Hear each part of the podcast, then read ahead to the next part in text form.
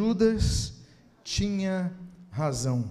E antes que você me apedreje nesta noite, eu convido a que você abra a sua Bíblia na carta de Judas, o penúltimo escrito das Sagradas Letras. Tenha paz no seu coração, mas Judas tinha razão. Muitos, de maneira precipitada, lembram-se logo, talvez, do mais famoso Judas da história. Judas é um nome comum na Bíblia e eu gostaria de ler o primeiro verso desta carta que diz: Judas, servo de Jesus Cristo e irmão de Tiago, aos chamados, amados em Deus Pai e guardados em Jesus Cristo. Pai, lemos a tua santa e preciosa palavra. Pedimos, Senhor, fala conosco nesta noite, edifica a nossa alma, fortalece a nossa fé e o que nós pedimos, nós fazemos agradecidos em nome de Jesus. Amém. E amém. Os irmãos podem tomar os seus assentos. Judas é um nome muito comum entre os judeus, porque Judas, na verdade, é um nome grego do termo Judá. Eu coloquei os dois ali, tanto o grego Judas como Yehuda em hebraico, porque Yehuda é, significa louvado, é o nome, por exemplo, ah, do quarto filho de Jacó com Leia, e ele coloca o nome é, do filho de, olha, louvado, louvado seja Deus. Então, ele coloca o nome de louvado, é um nome que se envolve com louvor, e Judá, então, é um nome comum. Agora, na transliteração ah, para o grego, ficou Judas. Só no Novo Testamento, e aí falando do termo grego, nós temos cinco Judas diferentes na Bíblia. Nós temos, por exemplo, o mais famoso, por exemplo, citado em Mateus capítulo 26, que é esse homem de Cariontes. Tanto é que ele é chamado de Judas Iscariotes. Né? Is é homem, Carionte, da cidade de Carionte, homem de Carionte, ou seja, homem de, daquela região. Esse é o mais conhecido Judas na história.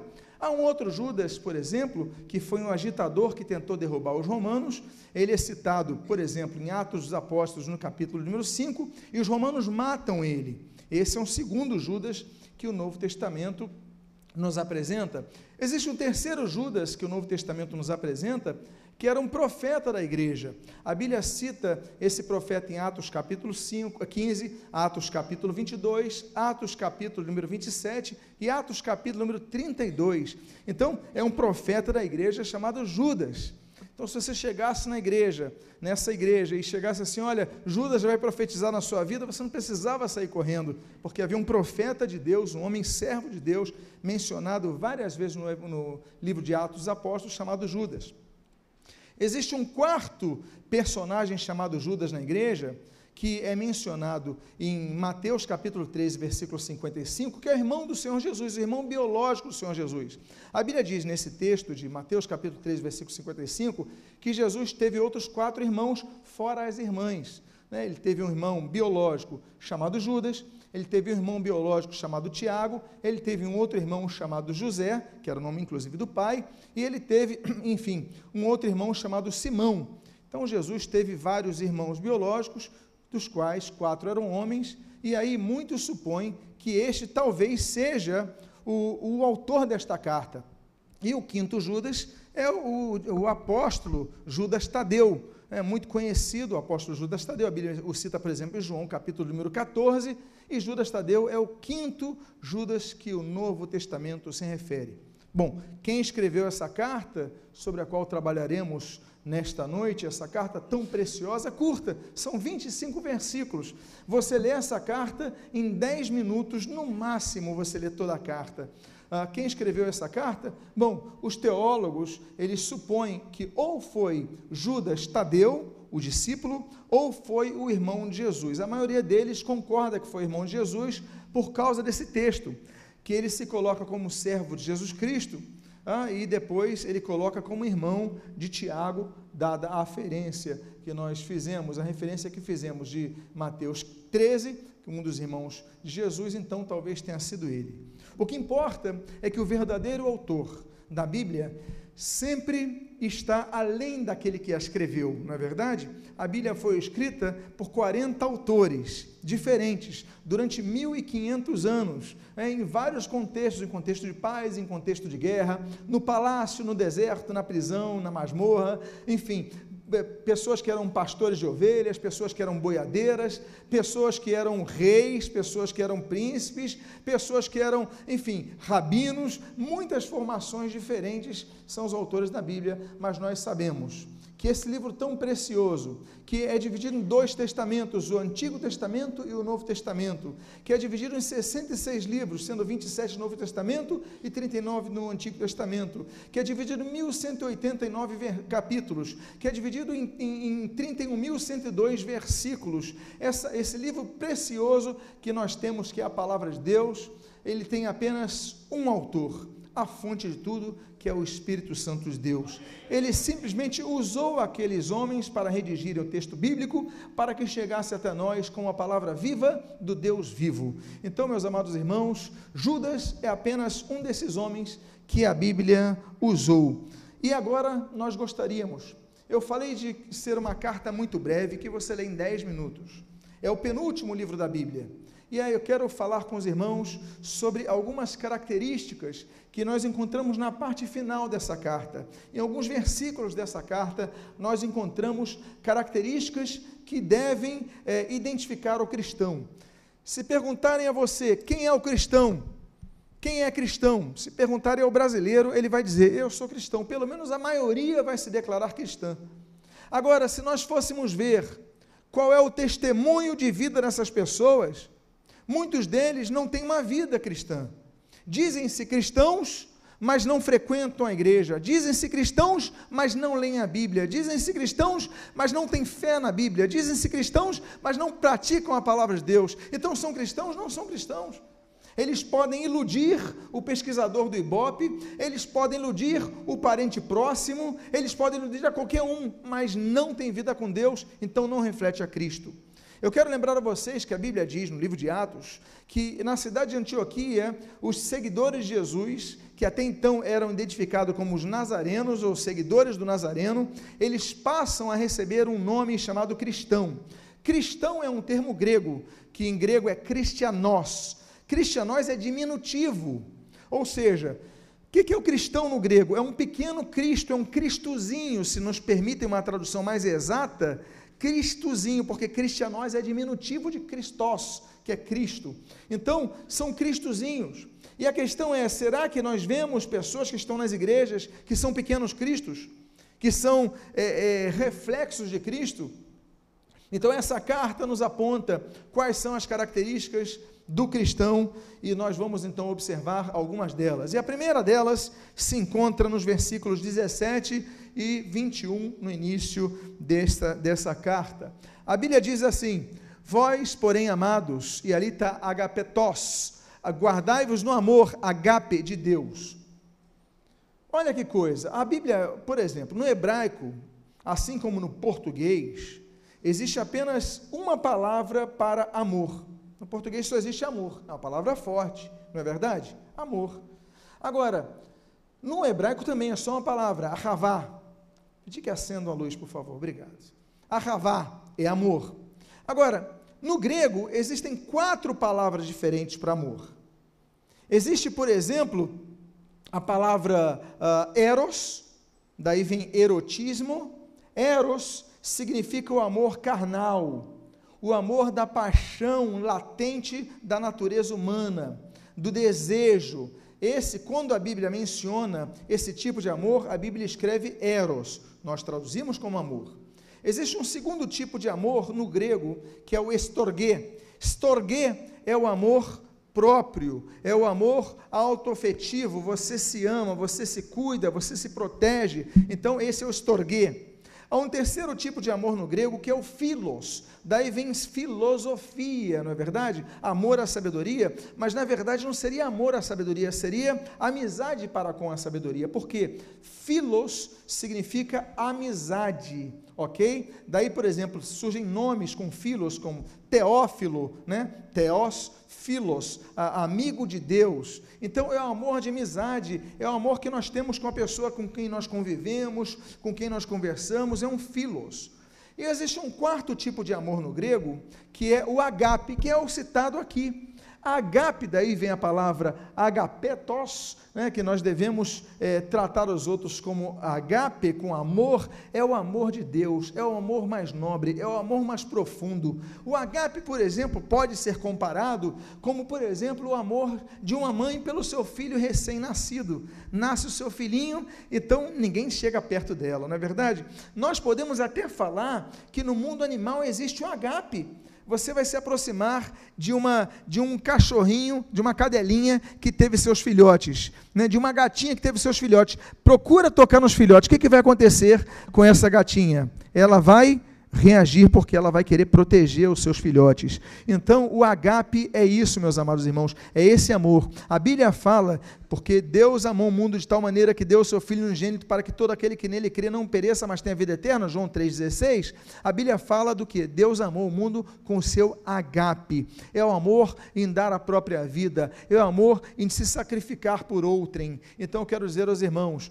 que a Bíblia vai mencionar a primeira lição que deve caracterizar o cristão é essa, e nós achamos isso lindo porque nós aprendemos duas coisas aqui. A primeira coisa que nós aprendemos é a forma de você tratar o seu irmão na igreja. Judas, ele não escreve vocês, membros da igreja, vocês, não sei quê. Ele não escreve nem o amigos, o filos, ele coloca amados meu amado, minha amada, a forma de tratamento que Judas ele, ele, ele, aplica à igreja é de amor, meus amados, ou seja, eu me preocupo com vocês, eu quero o bem de vocês, eu quero o bem-estar de vocês, eu quero o melhor para vocês. Então, ele trata a forma como amados. Nós devemos resgatar isso, nós devemos procurar o irmão falar: meu amado, minha amada, meu amado irmão, como é bonito. E a segunda coisa que nós aprendemos ainda nesse texto, nessa primeira característica que deve identificar o cristão, é que nós devemos guardar esse amor. Guardai-vos no amor de Deus. Por quê? Porque o amor que nós devemos dedicar aos nossos irmãos deve ser fruto, reflexo de uma vida que recebe, não apenas recebe o amor, mas é guardada nesse amor. Porque nem todos se guardam no amor de Deus. Meus amados irmãos, não tem coisa mais preciosa do que isso. Por quê? Porque nós podemos ter algum conhecimento de Deus. Não podemos ter todo o conhecimento de Deus, porque Deus é insondável, Deus é majestoso, Deus é, é imenso, Deus não podemos, nosso cérebro não atinge a excelência da grandiosidade e, e, e da potência do que é Deus. Karl aquele teólogo suíço, ele vai entender o seguinte: olha, o que nós conhecemos de Deus é o que ele revelou na Bíblia. Martinho Lutero, o reformador, ele vai escrever sobre isso inclusive ele tem a, a teologia, a, a, a, teologia da glória, a teologia da cruz, ele trabalha sobre 1520, em outros anos correlatos, próximos ali àquele período, e Lutero fala sobre isso, né? o que nós conhecemos de Deus é aquilo que a ele pro, aprove revelar-nos pelas sagradas letras. Então, se a Bíblia diz que Deus é amor, nós sabemos que Deus é um Deus de amor, que Deus é um Deus de misericórdia. Se a Bíblia diz que Deus é justo, como foi citado aqui no, no, na leitura de Romanos, ah, capítulo 3, Deus é justo e justificador, então nós podemos entender que Deus age com justiça, mas também concede justiça dele às pessoas pelo seu ato de bondade e misericórdia. O que nós vemos então aí é que a igreja ela tem que ser pautada no amor de Deus e tem que ser guardada nele temos uma segunda característica, e a segunda característica da igreja está na continuação do versículo número 17. Diz a Bíblia: Lembrai-vos das palavras anteriormente proferidas pelos apóstolos de nosso Senhor Jesus Cristo. Vou repetir: lembrai-vos das palavras anteriormente proferidas pelos apóstolos de nosso Senhor Jesus Cristo. Vivemos em uma época que o número de evangélicos ou pessoas que se declaram evangélicas cresceu colossalmente no Brasil. Na última pesquisa que foi feita no Ibope já éramos 22%. As estimativas é que já tenhamos ultrapassado os 25%. pelo menos 25%. E o número está num crescente. Nós vemos e ouvimos a respeito de tantas pessoas que se dizem cristãs. Mas a grande, a grande questão nessa informação é que isso mascara a realidade. Porque muitos se dizem cristãos, mas continuam nas suas vidas erradas, nas suas vidas distantes de Deus. E dentre os que vão à igreja, porque não são todos, muitos não têm o hábito de ler a Bíblia, não têm o hábito de orar em suas casas, só leem a Bíblia quando estão na igreja, não oram, não praticam a fé, não buscam ter uma vida descontaminada desse mundo. Meus amados irmãos, a grande questão é: será que somos realmente cristãos? O texto diz que nós devemos lembrar das palavras anteriormente proferidas pelos apóstolos nosso Senhor Jesus Cristo. Nós temos um referencial que é Cristo. Nós temos a palavra de Deus como nosso referencial. Então nós temos uma quantidade de cristãos que não leem a Bíblia. São o que eu gosto de chamar de analfabíblicos. Falam bobagens nos púlpitos, falam bobagens nas conversas, falam coisas até heréticas, contrárias à Bíblia, porque não conhecem a Bíblia. A reforma protestante, que não é um movimento apenas do século XVI, ela eclode no século XVI, mas nós temos movimentos anteriores, bem anteriores, valdenses, albigenses, Pedro Valdo, temos Ian Rus, temos ah, tantos outros homens e mulheres foram levantados pela, para a reforma, mas o objetivo da reforma era resgatar a Bíblia ao povo. A grande questão é que, apesar do grande movimento que se fez, do resgate da leitura bíblica que se fez, nós perdemos. Porque deixamos de ler a Bíblia, deixamos de crer na Bíblia, deixamos de aplicar a Bíblia. O povo tem religião, mas não tem Bíblia. Se lembrem das palavras dos profetas, se lembrem das palavras dos apóstolos, se lembrem da palavra de Deus. E nós devemos ser um povo de Bíblia. Antigamente, o apelido que nos davam jocosamente eram os Bíblias. Olha os Bíblias passando, porque o povo de Deus costumava carregar as suas Bíblias. Hoje em dia não nos chamam mais disso. Nós temos igrejas que você tem uma hora de louvor, você tem horas para tantas coisas e dedicam 15 minutos para a pregação da palavra de Deus. O povo sai fraco porque não tem a palavra de Deus. Amados irmãos, nós devemos ter posturas diante da palavra de Deus.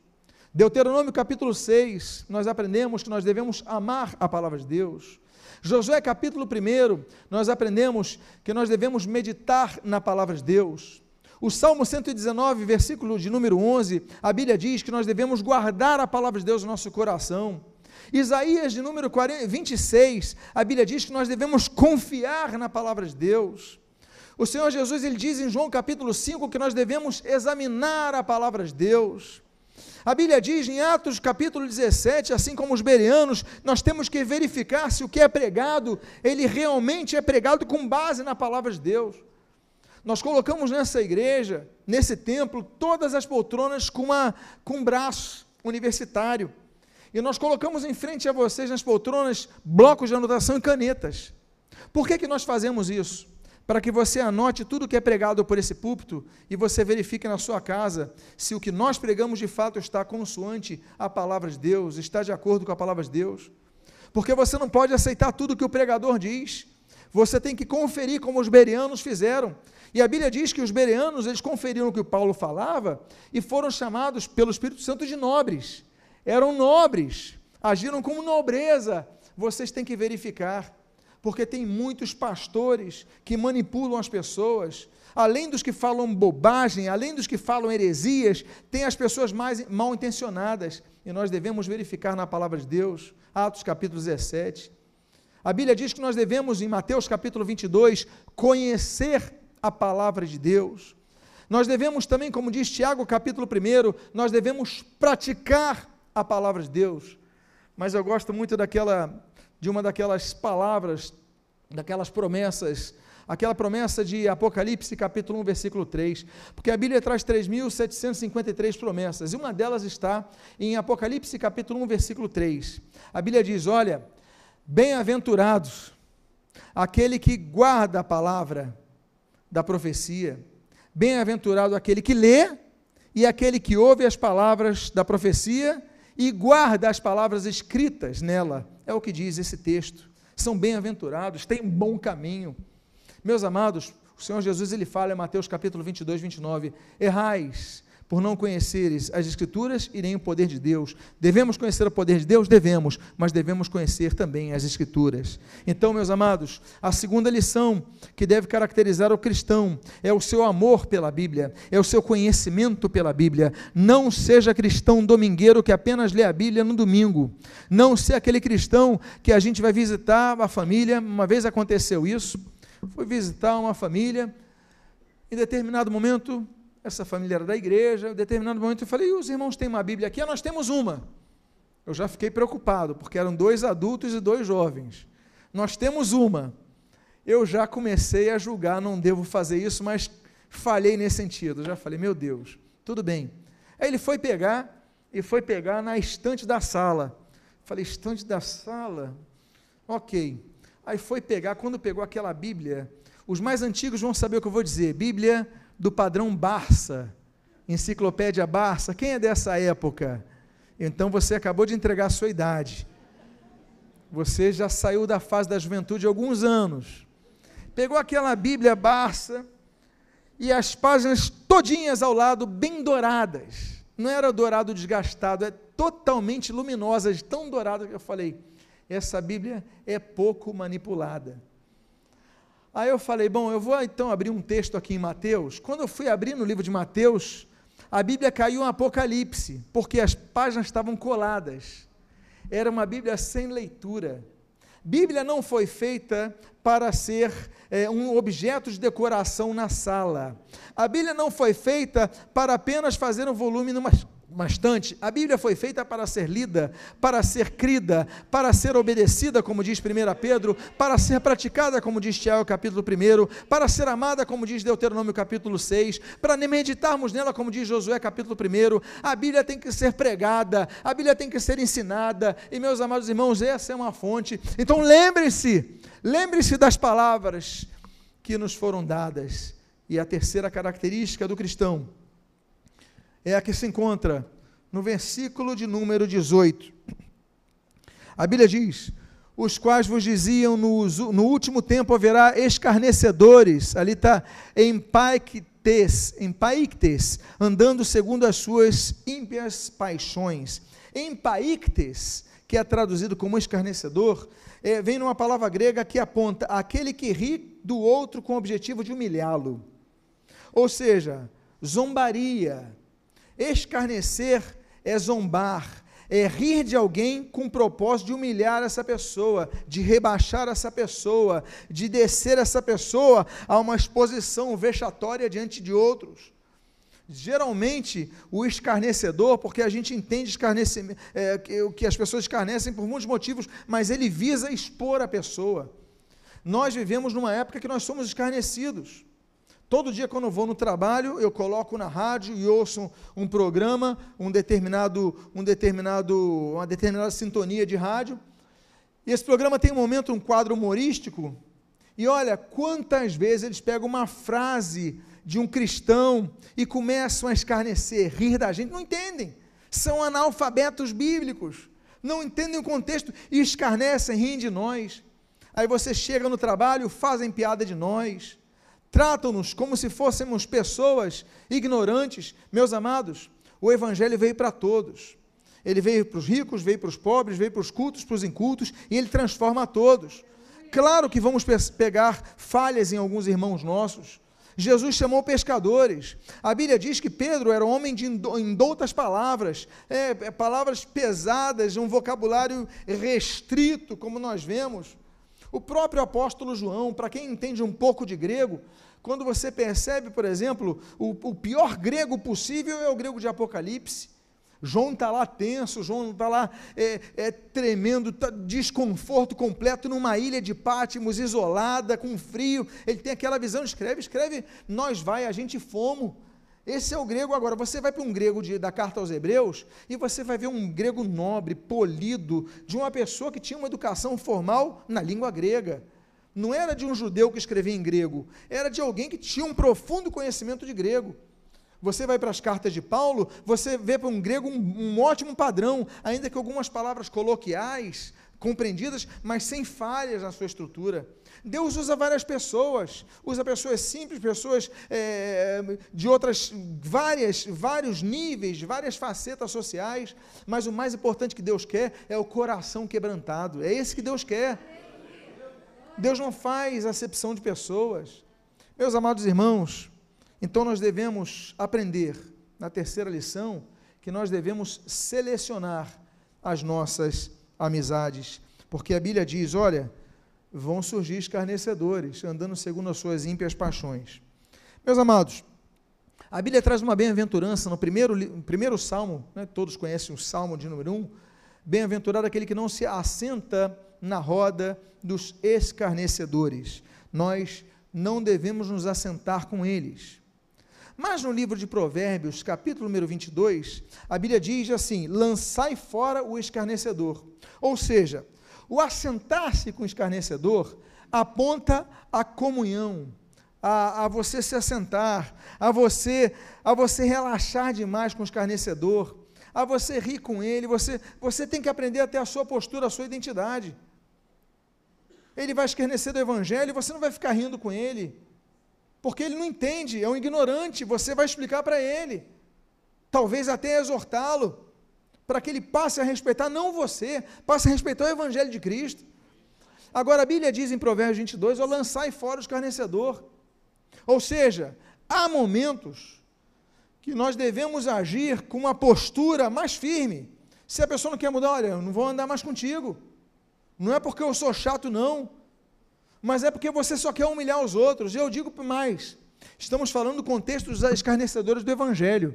Eu quero ampliar isso aos escarnecedores de todos os outros. Pessoas que escarnecem do outro, ficam zombando do outro, são pessoas que precisam se consertar porque isso é falha de caráter. Eles podem pensar até diferente de nós, mas ficar zombateando, meus amados, nós podemos ter nossas diferenças com os católicos romanos, com os espíritas, com os mormons, com as testemunhas de Jeová, com os budistas, temos as nossas diferenças, mas isso não nos dá o direito de ficarmos zombando deles. Temos que aprender a respeitá-los. Temos que ser, no, mínimo, educados. Nós vamos pregar para eles, nós vamos falar do Evangelho para eles, vamos discutir sobre os textos bíblicos com, com eles, mas sem nunca faltar-lhes o respeito. Amém, queridos? E isso eu, eu, estou saindo da questão da defesa da fé e indo para os outros que pensam diferente de nós. Porque zombar, expor humilhação, isso não é papel do cristão. O papel do cristão, muito pelo contrário, é chorar com os que estão humilhados, é ter pena dos que estão humilhados. Então nós devemos ter uma postura firme nesse sentido. Então, meus amados, olha, nos últimos tempos, surgirão escarnecedores. E isso quem profetizou, inclusive, foi o apóstolo Pedro, primeira carta de Pedro, capítulo 2, que nos últimos tempos iam surgir escarnecedores. Olha, a igreja, ela tem sido atacada, ela está crescendo. Com o crescimento do trigo, também há crescimento do joio. Com o crescimento do joio, há escândalos. Inclusive, dentre os que são trigo, também há escândalos. Mas, meus amados, nós devemos ter misericórdia para com essas vidas, mas nós devemos ter uma palavra firme com essas vidas. E, meus amados, nós devemos defender a igreja, não podemos ficar. É, ah, dizemos que amamos a igreja, não a defendemos, não a amamos.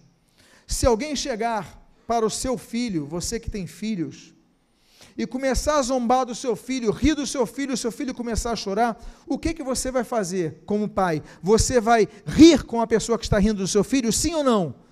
Me responda você que é pai, você vai rir zombando do teu filho? Não. O que, que você vai fazer? Você vai defendê-lo, você vai intervir, porque você ama. A mesma coisa com a igreja. Estão zombando da igreja, você vai intervir, você vai fechar a cara. Eu gosto muito de um autor africano lá de Gana chamado Doug Harold Mills. Ele fala o seguinte: em Gana uh, existe uma expressão seguinte: olha, lança para ele o vento norte. É o vento que vem das montanhas para o mar é o vento frio. Olha, começo a, a, contar piadinha imoral do seu lado e todo mundo do seu grupo ri, você não vai rir não porque você é luz. Começa a falar mal do patrão, você não vai embarcar nessa, porque você ora pelo seu patrão, você pode discordar dele, mas se você tiver uma discordância, você vai inclusive até ele e falar com ele, mas você não vai ficar tentando derrubar ele, porque você é luz, você é cristão. A Bíblia nos ensina a orar pelos nossos líderes e orar pelos nossos chefes. Você tem que aprender a ter uma postura, basta desse cristianismo de fachada, basta disso. Então a Bíblia diz que nós devemos evitar os escarnecedores. A Bíblia diz uma quarta característica do cristão, que nós devemos evitar os murmuradores. Olha, são estes, diz o versículo 19 na sua primeira parte, são estes os que promovem divisões sensuais, que não têm o Espírito, que não têm o Espírito. Meus amados irmãos, a Bíblia diz, 1 Coríntios capítulo 10, versículo 10, Olha, não murmureis como eles, porque Deus enviou o exterminador para destruí-los. Ele estava falando sobre a murmuração em Israel. A murmuração, nós aprendemos na Bíblia que a murmuração ela mata, como diz a Bíblia, por exemplo, em Números capítulos número 14 e vai para o 16, ela mata. Ela gera a ira de Deus, como diz Deuteronômio. Ela traz divisão, como Jesus fala. A murmuração, ela é aquele comentário, quando a pessoa fala assim, olha, ele murmura, fala em murmúrios, ele fala baixinho, ele fala para o lado. A murmuração é um câncer que existe, que procura se alastrar na igreja e que tem dividido igrejas. Não permita a murmuração adentrar. Se alguém começar a murmurar contra o seu líder, defenda o seu líder, saia de perto, repreenda, porque a Bíblia usa são os que promovem divisões são os que começam a dividir a igreja e começa a criticar, começa, não traz nada segundo divisão. É aquela crítica construtiva que só destrói, eu não entendo isso. Eu tenho uma crítica construtiva, mas destrói. Então não é construtiva, é destrutiva. É destrutiva. Construtiva é uma questão de semântica pura. É um, um uso manipulável, manipulador, perdão, da palavra, das palavras. Meus amados irmãos, eles promovem divisões. E ele usa o termo muito interessante, sensuais. Porque nós, no português, nós temos a palavra sensualidade muito voltada aqui, a questão, me permito assim, romântica, não é isso? A questão da atração, a sensualidade. O grego não, o grego a palavra é, é maior. A sedução é no sentido de atração, mas não meramente atração sexual, atração de interesse é, é, a, a, pelo corpo do outro, pelo momento. Não. A sedução é aquela atração, aquilo que atrai iludindo, aquilo que coloca uma face diferente então, ela, é, o murmurador ele seduz, ele seduz pela sua palavra, ele seduz pela sua forma. Meus irmãos, geralmente, os murmuradores que causam divisões na igreja são pessoas altamente sedutoras. Volto a dizer, não no sentido sexual, mas a sedução no sentido de atração, de envolvimento, de começar a. Tra... E olha, meus amados irmãos, a Bíblia diz o seguinte: olha, são esses que promovem divisões sensuais, mas que não têm o espírito, eles não têm o espírito não têm o Espírito de Deus, eles têm palavras, eles têm o charme, mas não têm o Espírito. Então, nós devemos fugir dessas pessoas, não podemos dar espaço para essas pessoas. Amém, meus amados irmãos? Devem ser evitadas. Quinta característica do cristão. Nós vemos aí no texto do versículo número 20 da carta de Judas. Por isso que eu falo, Judas tinha ou não tinha razão? Esse Judas tinha razão. Os cariotes não, mas esse sim tinha. A Bíblia diz o seguinte: edificando-vos na vossa fé santíssima. O que, é santo? Santo não é a pessoa que tem uma auréola na cabeça que anda flutuando. Não, isso não. Santo em hebraico é kadosh. Santo em grego é hagios. As duas palavras, se você colocar no Google Tradutor ou em qualquer outro dicionário, vão colocar assim: é, kadosh, separados separado para um propósito. Ser santo significa ser separado, não ter a mistura desse mundo. A Bíblia não diz que nós devemos nos edificar na fé. A Bíblia diz que nós devemos nos edificar na fé santíssima. Existe uma expressão na Bíblia muito interessante que fala de santíssimo, mas nas páginas do Antigo Testamento. Isaías capítulo número 6, Na única menção da Bíblia sobre uma categoria de anjos chamados serafins, a Bíblia diz que Isaías olha os serafins e eles dizem assim: Santo, Santo, Santo é o Senhor dos exércitos. Eles dizem Santo, Santo, Santo, e a nossa Bíblia no português geralmente traduz com essas três palavras. Não devia traduzir assim. Por quê? Porque no hebraico não existe o superlativo. No português nós temos o superlativo. Olha, ele é santo, ele é santíssimo. Mas no hebraico não. Tanto é que Jesus, como judeu, muitas vezes Jesus fala assim: em verdade, em verdade vos digo. Vocês já leram expressões assim? Ele repetindo em verdade, em verdade. Por quê? Porque, como judeu, não havia, não havia um superlativo. Então, como é que o judeu opera a expressão superlativa? Ele repete a palavra. Então, se ele quer falar muito verdadeiramente, ele fala em verdade, em verdade. Se ele quiser falar santíssimo, ele repete a palavra santo, ele fala kadosh, kadoshim, ou seja, santíssimo. Mas é interessante notar que o texto de Isaías 6 não diz kadosh, kadoshim, ele diz kadosh, kadosh, kadoshim, ou seja, santo, santo, santo não é só santíssimo, é muito santíssimo. E o texto ali diz que a nossa fé Devemos nos edificar na fé santíssima, uma fé completamente separada desse mundo. Essa semana,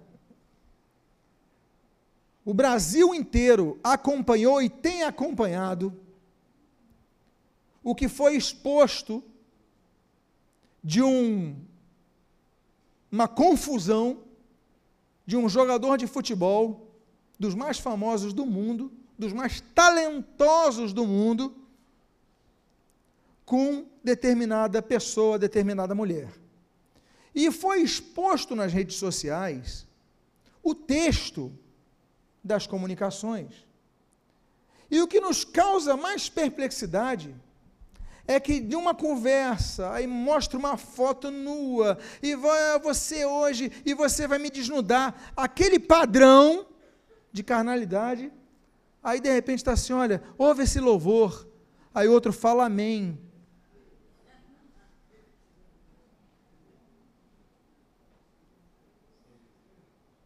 A Bíblia em Malaquias diz: olha, então vereis a diferença entre o que segue a Deus e o que não segue. Só existe um caminho a seguir. Aí coloca a faixinha 100% Jesus. Me desculpem, eu desabafei na rede social essa semana. Mas não aguento essa hipocrisia. Porque fala de Cristo e faz gol, aponta para Cristo. Mas não vive uma, vive uma vida podre. A mãe dele foi muito bem em colocar: filho, volta para Jesus, que é o teu primeiro amor. Porque ele pensa que é cristão. Aí teve pastor que falou: não, nós devemos amar, cobre multidão de pecados e tal. Peraí, cobre multidão de pecados no arrependimento. Porque Deus abomina o pecado. Ele ama o pecador, mas exige arrependimento, uma postura firme. João Batista, João Batista, a Bíblia diz que ele foi pregando, ele foi levando pessoas ao batismo, as pessoas iam ter com ele para ser batizadas, aí chegaram lá os religiosos, ele falou: peraí, peraí, vocês pensam que é assim? Aí ele fala assim: raça de víboras. Quem os livrou do juízo vindouro? Produzir, pois, frutos dignos do vosso arrependimento. Vocês têm que produzir frutos de arrependimento. Arrependimento é mudança de postura. Meus amados irmãos, essa fé não é uma fé qualquer, não. Porque tem fé que fala assim: eu, eu tenho uma vida com Cristo, mas depois está acendendo vela na macumba, depois está pedindo proteção a São Jorge, depois está fazendo o terço para pedir proteção a Maria, e diz que tem a fé em Cristo. Deus não divide a sua glória com outros. Só adoramos a Deus Pai, a Deus Filho, a Deus Espírito Santo. Só adoramos a Deus. Só Cristo morreu por nós. Me desculpem, mas é o que a Bíblia claramente diz. Então a fé não é uma fé misturada, é uma fé separada, é uma fé santa, mas não é só santa. Diz o texto que nós somos edificados uma fé o quê? Santíssima. E essa é a nossa característica. E a Bíblia diz, na sexta característica do cristão, orando no Espírito Santo. Orando no Espírito Santo. Amados irmãos, muitos oram a tantos santos, não é verdade? Muitos oram a anjos. Nós não oramos a anjos. Nós até podemos ter contato com anjos e conversarmos com anjos se Deus nos enviar. Nós oramos a Deus em nome de Jesus. Nós não oramos a mais ninguém, oramos a Deus Pai em nome de Jesus e a intercessão é levada pelo Espírito Santo. Romanos capítulo 8. Oramos a Deus Pai, como nós entendemos ali em Mateus, número C, capítulo 6, o Sermão do Monte. Nós oramos em nome de Jesus, como a Bíblia diz, o Senhor Jesus fala em João capítulo 14. E oramos pela intercessão do Espírito Santo, Romanos capítulo 8, ou se não, Judas, versículo 20 nós oramos. Devemos orar como? Devemos orar, por exemplo, confessando nossos pecados. 1 João capítulo 1, versículo de número 9. Nós devemos orar como? Com coração humilde, como diz 2 Crônicas, capítulo número 7. Nós devemos orar com perseverança, como diz Lucas, capítulo número 18. Nós devemos orar com santidade, como diz 1 a Timóteo, capítulo número 2. Nós devemos orar sem cessar, como diz 1 Tessalonicenses capítulo 5, ah, temos que ter uma vida de oração. Eu sei que há momentos que é difícil. Eu sei que há momentos que as palavras fogem das nossas bocas. Eu sei que há momentos que a gente não tem nem força para orar.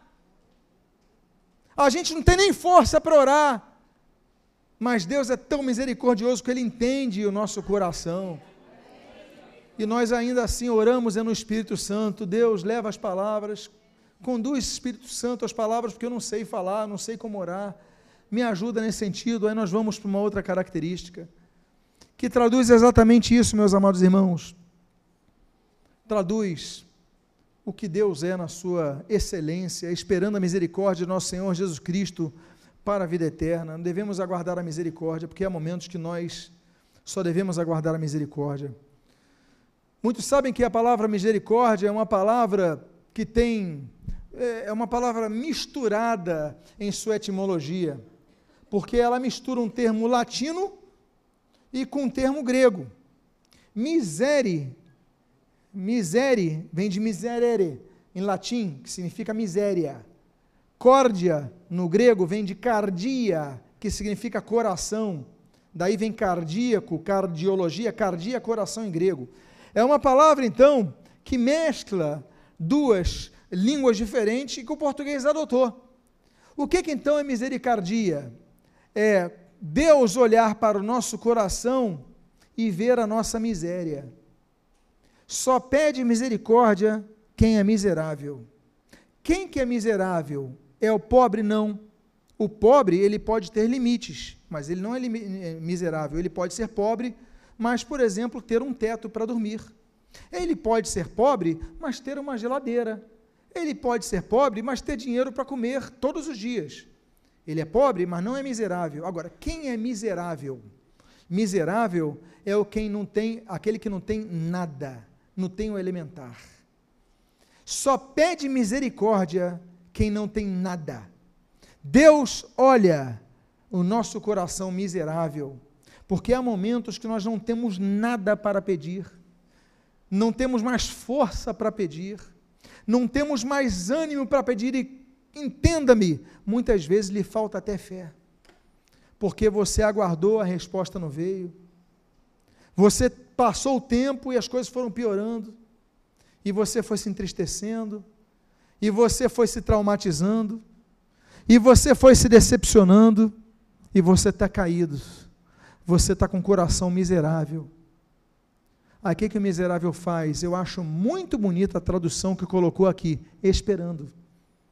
A gente espera a misericórdia, que alguém olhe o nosso coração miserável e ofereça a sua mão. Jesus oferece a sua mão para você. Jesus oferece a sua mão para mim. Jesus oferece a sua mão para nós, para que nós tenhamos vida. Então, ainda que você possa passar um momento muito difícil, ainda que você possa ainda que você possa passar um momento miserável na sua vida, Deus estende a sua mão. Eu estou cego, Deus coloca a sua mão, eu vou te levantar, vou te ajudar e vou te guiar. Porque nosso Deus, e nós devemos aguardar do Senhor Jesus a sua misericórdia. Há uma outra característica que nós devemos ver. É a oitava característica. E compadecei-vos de alguns que estão na dúvida. Salvai-os, arrebatando-os do fogo. Outra questão etimológica a, a ser analisada aqui é compadecer. A palavra no português é muito, mas muito feliz na sua tradução, porque compadecer é padecer com, padecer junto à pessoa que está padecendo, ou seja, está sofrendo. Compadecer é sofrer com. Amados irmãos, nós ficamos indignados com este jovem que nós citamos aqui, nós ficamos indignados com a hipocrisia de todos, mas nós devemos ter um coração compadecido com esses que estão na dúvida e devemos lutar para salvá-los. Como vamos salvá-los? Colocando a mão na cabeça e dizendo está tudo bem? Não. Nós vamos salvá-los dizendo o seguinte: olha, nós te amamos, mas você precisa tomar o remédio. Nós te amamos, mas você precisa tomar a vacina. Nós te amamos, mas você precisa mudar a sua vida, se voltar a Deus, porque esse é o verdadeiro amor. Então, compadecer vai da expressão sentir a dor dessas pessoas, e nós devemos orar por elas, e nós devemos falar a elas, não o que elas queiram ouvir, mas devemos falar a elas o que elas precisam ouvir. Por quê? Porque o objetivo do compadecimento está ali: salvai-os arrebatando-os do fogo. É a salvação dessa vida. O evangelismo, ele tem que ser pautado sempre na compaixão pelos perdidos. Se alguém aqui gosta de se envolver no evangelismo, esse daqui tinha que ser um dos textos principais. Compadecer para pregar a palavra de salvação daqueles que estão caminhando para o inferno. A penúltima característica do cristão que nós vemos na carta de Judas. E Judas tinha razão. Esse Judas tinha razão. E a Bíblia diz, no versículo de número 23 da sua continuação: Quanto aos outros, sede também compassivos em temor. Meus amados irmãos, devemos nos compadecer de todos, mas sempre devemos temer a Deus acima de tudo. Não podemos perder a nossa bússola não perdemos, podemos perder o nosso propósito em vida, que é glorificar a Deus, tendo uma vida que ilumina a luz de Cristo, salgando a terra que está em e a terra que está podre. Nós devemos nos compadecer deles, mas tendo temor a Deus. Salmo 111 diz que o temor ao Senhor é o princípio da sabedoria.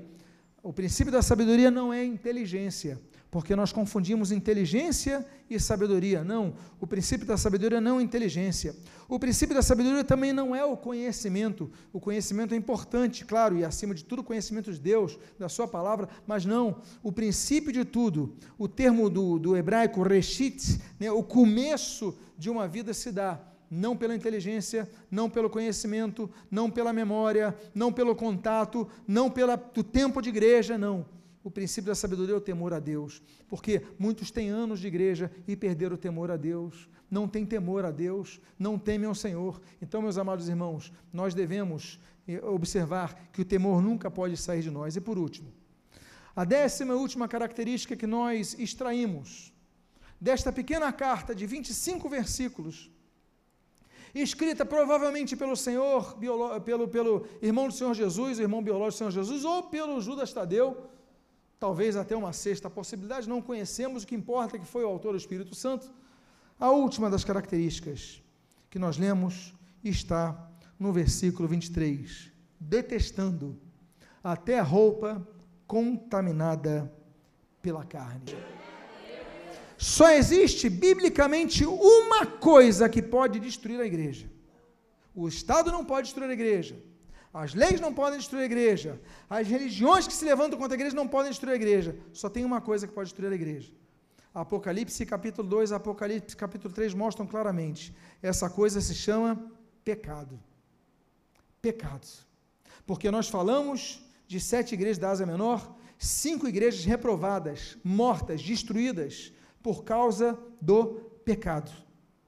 O pecado ele se alastra e hoje nós vemos na Europa igrejas frias nós vemos na Europa igrejas para homossexuais, nós vemos na Europa igrejas onde só se fala de política, não se fala de pecado, não se prega sobre a condenação eterna, as pessoas nem acreditam nisso. Igreja, olha, eu tive na minha tese, quando trabalhei minha tese de doutorado, eu peguei um pastor que não acreditava no diabo. Eu falei, como assim não? Você procura fulano para. Eu falei, não, mas ele não acredita no diabo, não quero não. Aí eu procurei outro pastor que tinha cursos nos Estados Unidos, no Texas, uma formação excelente. Aí eu fui pegar ele, ele não acreditava num Deus pessoal, era deísta. Ele acreditava num Deus distante, um Deus que não tem relacionamento. Eu saí de um que não acreditava no diabo e fui para um que não acreditava em Deus. Existem várias igrejas assim. Líderes não acreditam em Deus, líderes não têm fé, são pessoas apenas que têm o púlpito, mas não têm vida. Mortos falando para mortos que aceitam a mortandade na igreja, o que eles querem é religião. Religião tem várias, mas o cristianismo é mais do que uma religião. O cristianismo é uma postura que detesta a roupa contaminada de carne é uma, uma, uma, uma, postura de vida profética que fala assim diz o Senhor, e deve continuar proclamando assim diz o Senhor, porque a nossa fonte vem dele, vem da palavra de Deus. Então a postura contra o pecado. Olha, nós devemos amar essas pessoas, nós devemos nos compadecer dessas pessoas, mas por isso, por amar, por nos compadecermos, nós devemos pregar essas pessoas pregar a salvação que é em Cristo, pregar a mudança que é em Cristo, pregar que sem Cristo as pessoas estarão eternamente distantes de Deus, porque só a vida é em Jesus Cristo. Eu quero nesse momento convidar a você a ficar de pé. Eu quero fazer uma oração por você nesta noite. Convidar que você, por favor, feche os seus olhos e você fique de pé nesse momento. E eu quero dizer a você, nesse momento, a você que está distante dos caminhos do Senhor, convido que todos fechem seus olhos, por favor. A você que está frio na sua fé e quer voltar para Jesus. A Bíblia diz: olha, olha onde você caiu e volta para o primeiro amor. É momento de você voltar para Cristo. É momento de você firmar um compromisso de Cristo. Não importa se você tem religião, o que importa é que você tenha o Espírito Santo habitando em você. Eu peço que evitem movimento nessa hora, que é esse momento mais importante desse culto. Eu peço que ao invés de ficarem andando nesse momento, comecem a orar nesse momento, interceder nesse momento. É momento de oração, momento de guerra. Eu faço agora o primeiro convite. Quantos aqui querem voltar para Jesus ou entregar a sua vida ao Senhor Jesus? Alguém aqui nessa noite que ainda não fez ou está afastado dos caminhos, o Senhor quer fazê-lo? Tem alguém aqui nessa noite? Levante sua mão agora. Nós queremos abençoar a sua vida. Nós queremos dizer que Jesus quer transformar a sua vida. Alguém quer voltar para os caminhos do Senhor nesse momento? Alguém quer entregar a sua vida ao Senhor nesse momento? Deus te trouxe aqui para uma palavra. Deus te trouxe aqui para um compromisso. Deus te trouxe aqui para uma decisão de andar ao lado dele. Então, se você está afastado dos caminhos do Senhor, se você está distante dos caminhos do Senhor, levante seu braço agora bem alto para que nós possamos orar por você.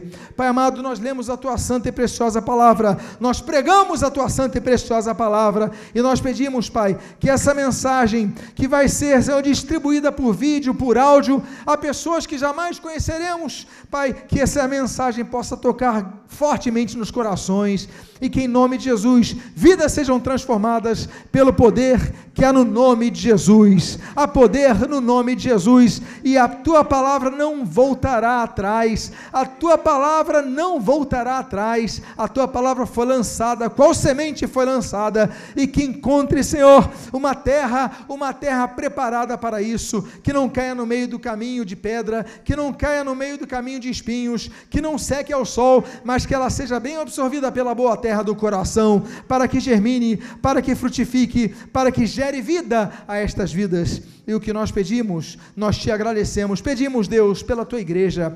Pedimos, Pai, pela igreja, nossa nação. Pai amado, temos crescido em número, mas devemos crescer em qualidade. Temos crescido, Senhor, nas pesquisas de BOP, mas temos que crescer na luminosidade da luz de Cristo que deve refletir em nós.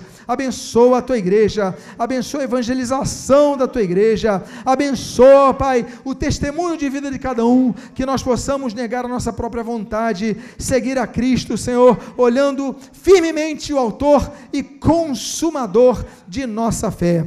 E o que nós pedimos, as tuas bênçãos sobre nós, nós te agradecemos em nome de Jesus. E aqueles que concordam com essa oração, digam amém.